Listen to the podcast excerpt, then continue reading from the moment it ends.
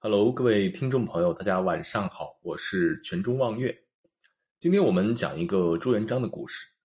朱元璋先是问斩了言官，事后又杀尽了行刑人员，他为什么要这么做呢？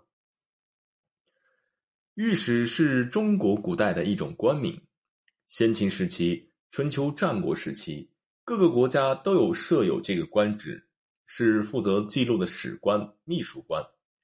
到了秦始皇统一中国、建立大秦王朝以后，设置的御史大夫职能转变了，主管弹劾、纠察官员过失这一类的事情。洪武十五年（公元一三八二年），明朝设督察院，长官为左右都御史，下设副都御史、检都御史，又依十三道分设监察御史、巡按州县，专事。官吏的考察举核，因御史主要职责是以言代行，故又俗称言官。御史言官多为有功名的读书人，以才、学、识、胆、言等五个方面来履行本职工作。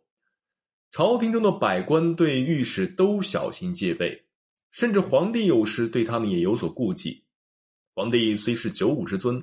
但滥杀言官，终究有失明君名声，所以有时即便对言官的劝谏十分恼怒，那也要一忍再忍。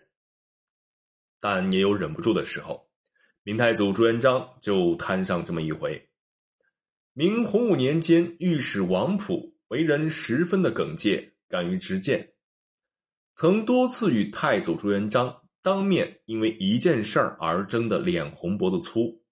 终于有一次，朱元璋再也忍不住了，大怒，下旨立即处斩了王普。把王普拉下去以后，就等午时三刻要开刀问斩。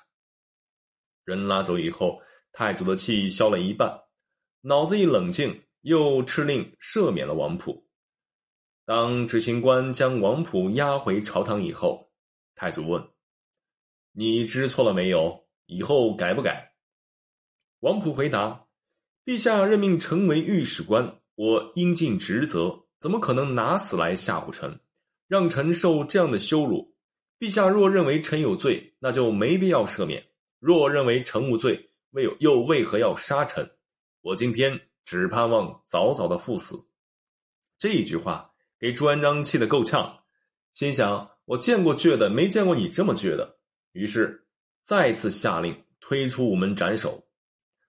王普赴刑场途中，路过国史馆，向里头的人大声喊道：“学士刘三吴，你仔细听好了，请在史书上记上一笔：某年某月某日，皇帝杀无罪御史王普。”到了刑场，王普作诗一首，随赴死。监斩官回来复命，朱元璋恻然问王普临死前说了什么。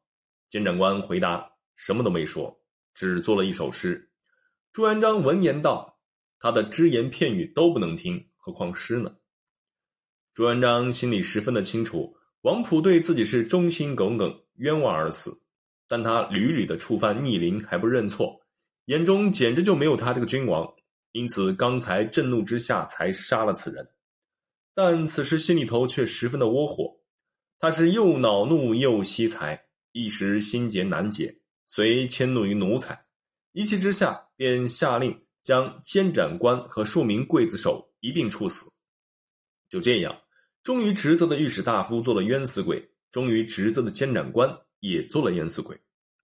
这个事儿过去不久，朱元璋痛定思痛，开始赋予言官群体以特权，并从制度上加以保障，特别强调不可轻杀言官，为以后的广开言路奠定了基础。